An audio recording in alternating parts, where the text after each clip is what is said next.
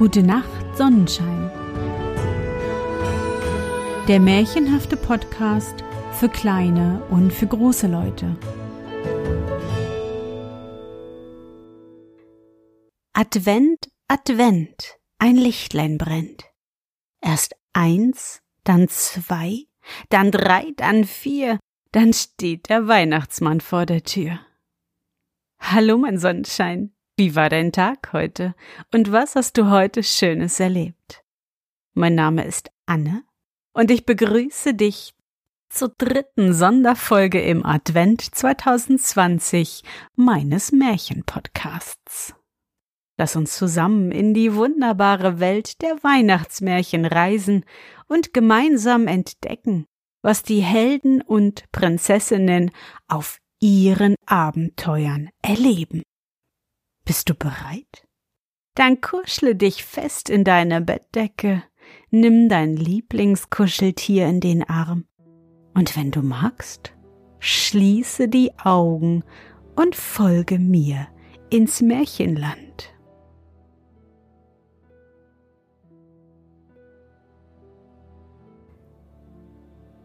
Die Geschichte des Jahres es war in den letzten Tagen des Januar. Ein fürchterlicher Schneesturm trieb daher. Der Schnee fegte wirbelnd durch die Straßen und Gassen. Die Fensterscheiben waren außen wie von Schnee gepolstert, von den Dächern stürzte er in ganzen Haufen, und die Leute hasteten vorwärts.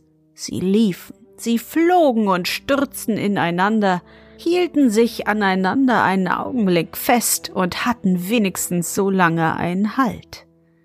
Wagen und Pferde waren gleichsam überpudert, die Diener standen mit dem Rücken gegen den Wagen gelehnt, um sich vor dem Winde zu schützen, und die Fußgänger suchten beständig Deckung hinter den Wagen, die nur langsam in dem tiefen Schnee von der Stelle kamen. Als sich endlich der Sturm legte und ein schmaler Fußsteig längs den Häusern ausgeworfen wurde, standen die Leute doch noch stille, wenn sie sich begegneten. Keiner von ihnen hatte Lust, den ersten Schritt in den tiefen Schnee an den Seiten zu tun, damit der andere vorüber könne. Schweigend standen sie still, bis endlich, fast wie in einer stummen Übereinkunft, jeder von ihnen ein Bein preisgab und es in dem Schneehaufen versinken ließ. Gegen Abend wurde es windstill. Der Himmel sah aus wie gefegt und höher und durchsichtiger als zuvor. Die Sterne waren funkelnagelneu und glänzten blau und klar. Dabei fror es, dass der Schnee krachte. Bei dem Wetter konnte wohl die oberste Schneeschicht so fest werden, dass sie am Morgen die Spatzen trug. Die hüpften bald oben herum, bald unten, wo geschaufelt war. Viel Nahrung war jedoch nicht zu finden, und sie froren bitterlich. Piep, sagte der eine zum anderen. Das nennt man nun das neue Jahr. Es ist ja schlimmer als das alte. Dann hätten wir es ebenso gut behalten können. Ich bin schlechter Laune und dazu habe ich guten Grund. Ja, da liefen nun die Menschen umher und schossen das neue Jahr ein, sagte ein kleiner verfrorener Spatz. Sie warfen Töpfe gegen die Türen und waren rein außer sich vor Freude, dass nun das alte Jahr vergangen war, und ich war auch froh darüber, denn ich erwartete, dass wir nun warme Tage bekommen würden, aber daraus ist nichts geworden. Es friert noch viel stärker als zuvor. Die Menschen haben sich in der Zeitrechnung geirrt. Das haben sie, sagte ein Dritter, der schon alt und weißköpfig war. Sie haben da etwas, das Sie den Kalender nennen. Das ist Ihre eigene Erfindung und deshalb soll sich alles danach richten, aber das tut es nicht. Wenn der Frühling kommt, beginnt das Jahr. Das ist der Lauf der Natur und danach rechne ich. Aber wann kommt der Frühling? fragten die anderen. Der kommt, wenn der Storch kommt, aber damit ist es ziemlich unbestimmt. Hier in der Stadt ist keiner, der etwas davon versteht. Auf dem Lande draußen wissen sie es besser. Wollen wir hinausfliegen und warten? Dort ist man doch dem Frühling näher. Ja, das ist ein guter Gedanke, sagte einer von denen, die lange auf und ab gehüpft waren und gepiept hatten, ohne eigentlich etwas zu sagen. Ich habe hier in der Stadt allerdings einige Bequemlichkeiten, die ich fürchte, draußen entbehren zu müssen. Hier in der Nähe, in einem Hofe wohnt eine Menschenfamilie, die den vernünftigen Gedanken gehabt hat, an der Wand drei bis vier Blumentöpfe mit der großen Öffnung nach innen und dem Boden nach außen anzunageln. Dort ist ein Loch hineingeschnitten, das gerade so groß ist, dass ich aus und einfliegen kann. Dort habe ich mit meinem Manne genistet, und von dort sind alle unsere Jungen ausgeflogen. Die Menschenfamilie hat das Ganze natürlich nur eingerichtet, um das Vergnügen zu haben, uns zu beobachten, sonst hätten sie es wohl kaum getan. Sie streuten Brotkrumen hin, natürlich auch nur zu ihrem Vergnügen, und wir haben dadurch Nahrung. Es ist sozusagen für uns gesorgt, und deshalb glaube ich, dass ich bleibe. Und dass auch mein Mann bleibt, obgleich wir sehr unzufrieden sind, aber wir bleiben. Und wir fliegen hinaus aufs Land, um zu sehen, ob nicht das Frühjahr kommt. Und dann flogen sie. Aber es war ein eisiger Winter draußen auf dem Lande. Es fror noch ein paar Grade mehr als in der Stadt drinnen. Der scharfe Wind blies über die schneebedeckten Felder. Der Bauer mit großen Fausthandschuhen an den Händen saß auf dem Schlitten und schlug die Arme übereinander, um die Kälte auszuhalten. Die Peitsche lag in seinem Schoße, die mageren Pferde liefen, dass sie dampften. Der Schnee knirschte und die Spatzen hüpften in den Kufenspuren und froren. Piep, wann kommt der Frühling? Es dauert so lange. So lange, erklang es über die Felder von dem schneebedeckten Flügel her. Es konnte das Echo sein, was man hörte, aber es konnte auch die Rede des wunderlichen alten Mannes sein, der oben auf der Schneewehe in Wind und Wetter saß. Er war ganz weiß, gerade wie ein Bauer im weißen Flauschmantel, mit langem weißen Haar, weißem Barte, ganz bleich und mit großen, klaren Augen. Wer ist der Alte dort? fragten die Spatzen. Das weiß ich, sagte ein alter Rabe, der auf einem Zaunpfahle saß und herablassend genug war, anzuerkennen, dass wir alle vor Gott nur kleine Vögel sind und sich deshalb auch mit den Spatzen einließ und eine Erklärung abgab. Ich weiß, wer der Alte ist. Das ist der Winter. Der alte Mann vom vorherigen Jahr. Er ist nicht tot, wie der Kalender sagt, nein, er ist sozusagen der Vormund des kleinen Prinzen Frühling, der nun kommt. Ja, der Winter führt das Regiment. Hu, ihr klappert ja ordentlich, ihr Kleinen. Na, was hab ich immer gesagt? Sagte der Kleinste. Der Kalender ist eine Menschenerfindung, die sich nicht in die Natur einfügen will. Das sollten Sie lieber uns überlassen, uns, die wir mit viel feineren Sinnen begabt sind. Und es verging eine Woche. Es vergingen fast zwei. Der Wald war schwarz, der gefrorene See lag schwer und sah aus wie erstarrtes Blei. Die Wolken, ja, das waren keine Wolken, das war nasser, eiskalter Nebel, der über der Erde hing. Die großen schwarzen Krähen flogen in Scharen ohne jeden Schrei, es war, als schliefe alles.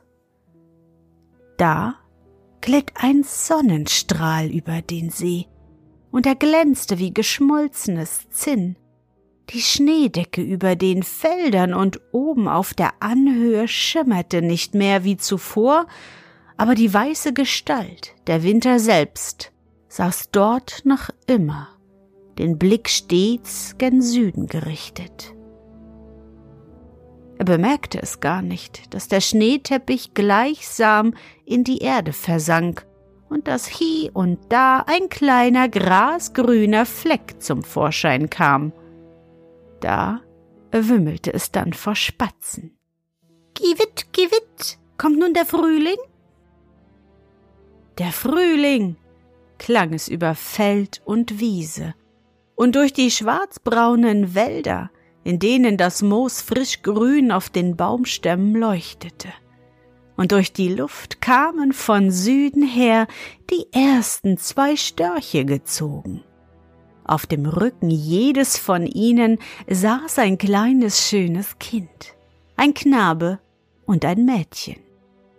Sie küssten die Erde zum Willkommen, und wohin sie ihren Fuß setzten, wuchsen weiße Blumen unter dem Schnee hervor. Hand in Hand gingen sie hinauf zu dem alten Eismanne, dem Winter, und legten sich zu neuem Gruße an seine Brust, und in demselben Augenblick waren sie alle drei verschwunden, und die ganze Landschaft war verschwunden. Ein dicker, nasser Nebel, dicht und schwer, umhüllte alles. Ein wenig später blies ein Lüftlein, dann fuhr der Wind daher mit starken Stößen und jagte den Nebel fort, und die Sonne schien warm. Der Winter selbst war verschwunden, und des Frühlings schöne Kinder saßen auf dem Throne des Jahres. Das nenne ich Neujahr, sagten die Spatzen. Nun werden wir wohl wieder in unsere Rechte eingesetzt und bekommen Ersatz für den strengen Winter. Wohin die beiden Kinder sich wandten, sprossen grüne Knospen an Büschen und Bäumen hervor, wurde das Gras höher und die Saatfelder grüner und schöner. Und ringsum streute das kleine Mädchen Blumen. Sie hatte einen ganzen Überfluss davon in ihrem Schürzchen. Sie schienen daraus hervorzuquellen, stets war es gefüllt, wie eifrig sie auch streute. In ihrer Eilfertigkeit schüttelte sie einen wahren Blütenschnee über die Äpfel- und Pfirsichbäume, so dass sie in voller Pracht dastanden, noch bevor sie grüne Blätter hatten und sie klatschte in die Hände, und der Knabe klatschte ebenfalls. Da kamen alle Vögel hervor, man wusste nicht woher, und alle zwitscherten und sangen Der Frühling ist gekommen. Ach, es war herrlich anzuschauen, und manches alte Mütterchen kam aus seiner Tür in den Sonnenschein hinaus, sah sich ringsum und erblickte die vielen gelben Blumen, die die ganze Wiese bedeckten, gerade wie in ihren jungen Jahren. Die Welt wurde wieder einmal jung. Es ist ein gesegneter Tag heute, sagte sie. Der Wald war noch braungrün und Knospe stand an Knospe, aber der Waldmeister war schon da, frisch und duftend. Die Veilchen standen in Mengen und es gab Anemonen und gelbe Kuhblumen. Ja, in jedem Grashalm war Saft und Kraft.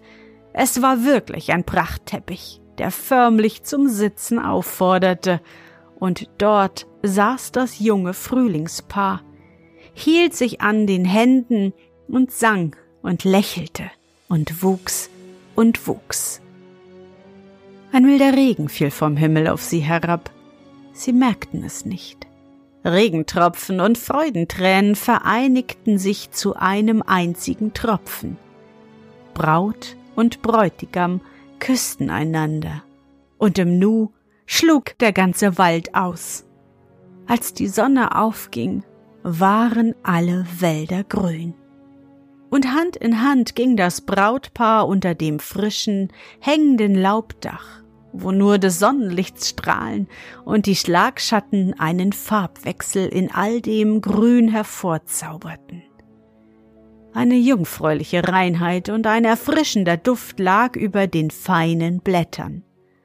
Klar und lebhaft rieselten Bächlein und Quellen zwischen den samtgrünen Schilfe und über die glitzernden Steine dahin.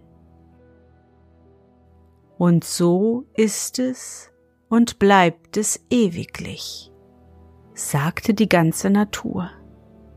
Und der Kuckuck rief und die Lerche trillerte, und der schöne Frühling war da. Nur die Weiden trugen noch Wollhandschuhe über ihren Blüten, sie waren ebenso übervorsichtig, und das ist langweilig. So vergingen Tage und Wochen. Die Wärme strömte zur Erde nieder, heiße Luftwellen gingen durch das Korn, das sich mehr und mehr gelb färbte. Des Nordens weiße Lotusblume breitete auf den Waldseen ihre großen grünen Blätter über dem Wasserspiegel aus, und die Fische suchten den Schatten darunter.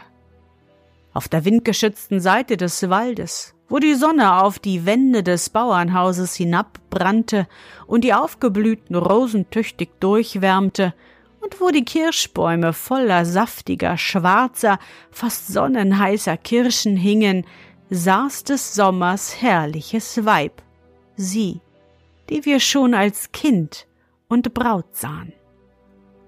Sie sah in die aufsteigenden dunklen Wolken, die wogenförmig den Bergen gleich sich schwarz, blau und schwer höher und höher erhoben. Von drei Seiten kamen sie. Mehr und mehr senkten sie sich wie ein versteinertes Meer gegen den Wald hinab, wo alles wie verzaubert stille schwieg. Jedes Lüftchen hatte sich gelegt jeder Vogel schwieg. Ernst und Erwartungen lagen über der ganzen Natur. Aber auf den Wegen und Steigen eilten Fahrende, Reitende und Gehende voraus, um unter Dach zu kommen. Leuchtete es mit einem Male auf, als breche die Sonne hervor, blinkend, blendend, verbrennend, und unter rollendem Krachen versank wieder alles im Dunkel. Das Wasser stürzte entströmend vom Himmel. Es wurde Nacht und wieder Licht. Es war totenstill und dann donnerte es wieder. Die jungen braungefiederten Rohrstängel im Sumpfe bewegten sich, wogen auf und nieder. Die Zweige des Waldes verbargen sich unter einer Regenhülle. Dunkel und Licht. Stille und Donner wechselten unaufhörlich. Gras und Korn lagen wie niedergeschlagen, wie zur Erde gespült, als könnten sie sich nie wieder erheben. Plötzlich wurden aus dem Regen einzelne Tropfen. Die Sonne schien, und von Gräsern und Blättern blinkten die Wassertropfen wie Perlen. Die Vögel sangen wieder, die Fische sprangen im Wasser des Baches, die Mücken tanzten, und draußen auf den Steinen im salzigen, gepeitschten Meereswasser saß der Sommer selbst, der kräftige Mann mit dem fülligen Gliedern, dem triefenden Haar. Verjüngt vom frischen Bade saß er im warmen Sonnenschein. Die ganze Natur ringsum war verjüngt. Alles stand reich und kräftig und schön, es war Sommer, warmer, herrlicher Sommer. Lieblich und süß war der Duft, der von dem üppigen Kleefelde herüberwehte. Die Bienen summten um das uralte Ding. Die Brombeerranken wandelten sich um den Opferaltar, der vom Regen gewaschenem Sonnenlichte glänzte. Dorthin flog die Bienenkönigin mit ihrem Schwarm und setzte dort Wachs und Honig an. Niemand sah es, außer dem Sommer und seinem kräftigen Weibe. Für sie allein stand der Altartisch gedeckt mit den Opfergaben der Natur. Der Abendhimmel erstrahlte wie Gold. Keine Kirchenkuppel war so reich, und der Mond leuchtete zwischen Abend und Morgenrot. Es war Sommerzeit und es vergingen Wochen und Tage. Der Schnitter blanke Sensen blinkten in den Kornfeldern. Die Zweige der Äpfelbäume beugten sich unter der Last ihrer gelben und roten Früchte. Der Hopfen duftete köstlich und hing in großen Knospen. Und unter dem Haselbusch, an dem die Nüsse in schweren Büscheln hingen, ruhten Mann und Frau, der Sommer und sein tief ernstes Weib. Welcher Reichtum, sagte sie. Rundum ruht Segen, heimlich und gut, über allem, und doch, ich weiß selbst nicht. Ich sehne mich nach Ruhe, Stille. Ich finde nicht das rechte Wort dafür. Nun flügen sie schon wieder auf den Feldern. Mehr und immer mehr wollen die Menschen gewinnen. Sieh, die Störche kommen schon in Scharen und gehen hinter dem Fluge her, Ägyptens Vögel, die uns durch die Lüfte trugen. Erinnerst du dich, wie wir beide als Kinder hierher nach den Ländern des Nordens kamen? Blumen brachten wir her, herrlichen Sonnenschein und grüne Wälder. Nun hat sie der Wind schon tüchtig zerzaust, sie werden braun und dunkel wie des Südens Bäume, aber sie tragen nicht wie diese goldene Früchte. Danach sehnst du dich? fragte der Sommer. Nun, so freue dich.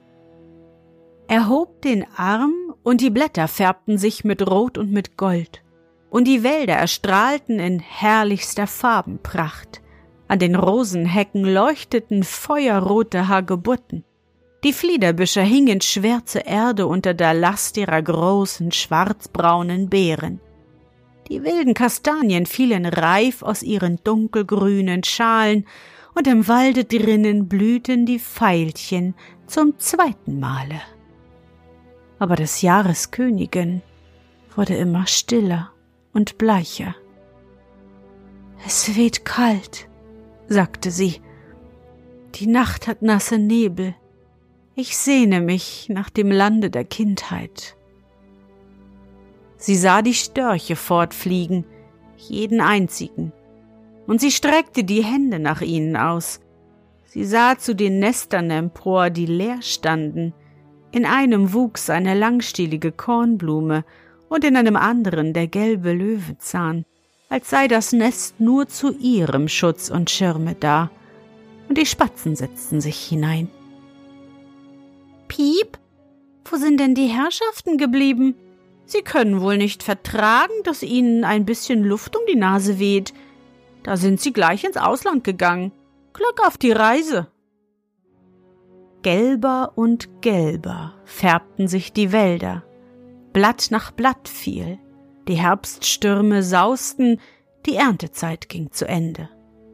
Auf dem gelben Laubteppich lag die Königin des Jahres und sah mit sanften Augen zu den blinkenden Sternen empor. Ihr Gemahl stand bei ihr. Ein Windstoß wirbelte das Laub auf. Es fiel wieder zur Erde, aber sie war verschwunden. Nur ein Schmetterling, des Jahres letzter, flog durch die kalte Luft. Und die nassen Nebel kamen, die eisigen Winde und die dunklen langen Nächte, des Jahres Beherrscher stand mit schneeweißem Haar. Er selbst wusste nichts davon. Er glaubte, es seien Schneeflocken, die aus den Wolken niederfielen. Eine dünne Schneedecke legte sich über die grünen Felder. Die Kirchenglocken läuteten die Weihnachtszeit ein. Die Glocken der Geburt klingen, sagte des Jahres Beherrscher. Bald wird das neue Herrscherpaar geboren, und ich gehe zur Ruhe wie Sie, zur Ruhe bei den blinkenden Sternen. Und in dem frischen grünen Tannenwald, über dem der Schnee lag, stand der Weihnachtsengel und weihte die jungen Bäume, die zum Fest kommen sollten. Freude in den Stuben und unter den grünen Zweigen, sagte des Jahres greiser Beherrscher. Diese Wochen hatten ihn schneeweiß und uralt gemacht. Jetzt naht die Stunde der Ruhe. Des Jahres junges Paar empfängt nun Zepter und Krone. Die Macht ist noch dein, sagte der Weihnachtsengel. Die Macht und nicht die Ruhe. Lass den Schnee wärmend über den jungen Saaten liegen. Lerne ertragen, dass einem anderen gehuldigt wird, während du noch Herrscher bist. Lerne, vergessen zu sein und doch zu leben. Die Stunde deiner Freiheit naht, wenn der Frühling kommt. Wann kommt der Frühling? fragte der Winter. Er kommt, wenn der Storch kommt. Und mit weißen Locken und schneeweißem Barte saß der Winter eiskalt, alt und gebeugt, aber stark wie der Wintersturm und des Eises Macht hoch oben auf der Schneewehe des Hügels und blickte gen Süden, wie der vorherige Winter gesessen und geschaut hatte. Das Eis krachte, der Schnee knirschte. Die Schlittschuhläufer schwangen sich auf den blanken Seen und Raben und Krähen gefielen sich auf dem weißen Grunde. Kein Wind rührte sich. Und in der stillen Luft faltete der Winter die Hände und das Eis legte sich stark als Brücke zwischen die Länder. Da kamen wieder die Spatzen aus der Stadt und fragten Wer ist der alte Mann dort oben? Und der Rabe saß wieder dort. Oder war es ein Sohn von ihm? Aber das ist ja gleich. Und er sagte zu ihnen Das ist der Winter, der alte Mann vom vorherigen Jahr. Er ist nicht tot, wie der Kalender sagt, sondern der Vormund des kommenden Frühlings. Wann kommt der Frühling? fragten die Spatzen. Dann bekommen wir bessere Zeiten und ein mildes Regiment. Das alte taugt nichts. Und in stillen Gedanken nickte der Winter zum blätterlosen schwarzen Wald hinüber, wo jeder Baum seiner Zweige herrlichen Form und Biegung zeigte und über ihren Winterschlaf legten sich der Wolken eiskalter Nebel. Der Herrscher träumte von seiner Jugend und Mannesjahren, und als es tagte, stand der ganze Wald mit glitzerndem Raureif überschüttet. Das war der Sommertraum des Winters. Der Sonnenschein aber nahm den Raureif wieder von den Zweigen. Wann kommt der Frühling? fragten die Spatzen. Der Frühling! Erklang es wie Echo von den Hügeln, auf denen der Schnee noch lag, und die Sonne schien wärmer und wärmer. Der Schnee schmolz, und die Vögel zwitscherten. Der Frühling kommt! Und hoch durch die Lüfte kam der erste Storch, der zweite folgte. Ein schönes Kind saß auf dem Rücken jedes von ihnen, und sie schwebten auf das offene Feld nieder und küssten die Erde und küssten den alten stillen Mann, der, wie Moses auf dem Berge, von einer Nebelwolke getragen, verschwand. Die Geschichte des Jahres war zu Ende. Das ist sehr richtig, sagten die Spatzen. Und es ist ja auch sehr schön, aber es stimmt nach dem Kalender nicht und deshalb ist es doch verkehrt.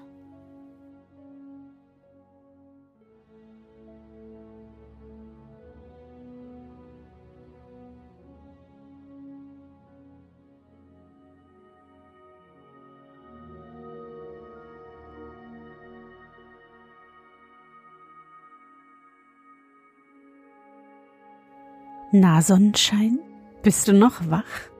Das war das Märchen Die Geschichte des Jahres von Hans Christian Andersen. Die Geschichte des Jahres, oh, so wunderschön. Ob der alte weiße Mann jetzt schon sehnsüchtig gen Süden schaut und auf die Zweichstörche wartet? Doch erst einmal ist Weihnachten. Und vielleicht bekommen wir ja in diesem Jahr etwas Schnee. Ich würde mich freuen. Und wenn du in ein paar Monaten zwei Störche siehst, ja, dann weißt du, dass ein neues Jahr begonnen hat und der alte, gute Winter endlich wieder bei seiner lieben Frau sein kann. Ich hoffe, dir hat unsere gemeinsame Reise heute gefallen. Für mich war es wieder wunderbar und ich danke dir, dass du mich begleitet hast. Und bevor du nun die Augen schließt und in dein Traumland reist, möchte ich mit dir nochmal an dein schönstes Erlebnis heute denken. Was war es?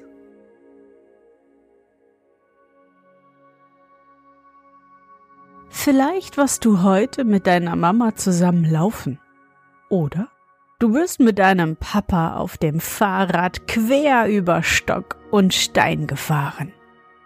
Versuche dich an dein schönstes Erlebnis heute zu erinnern.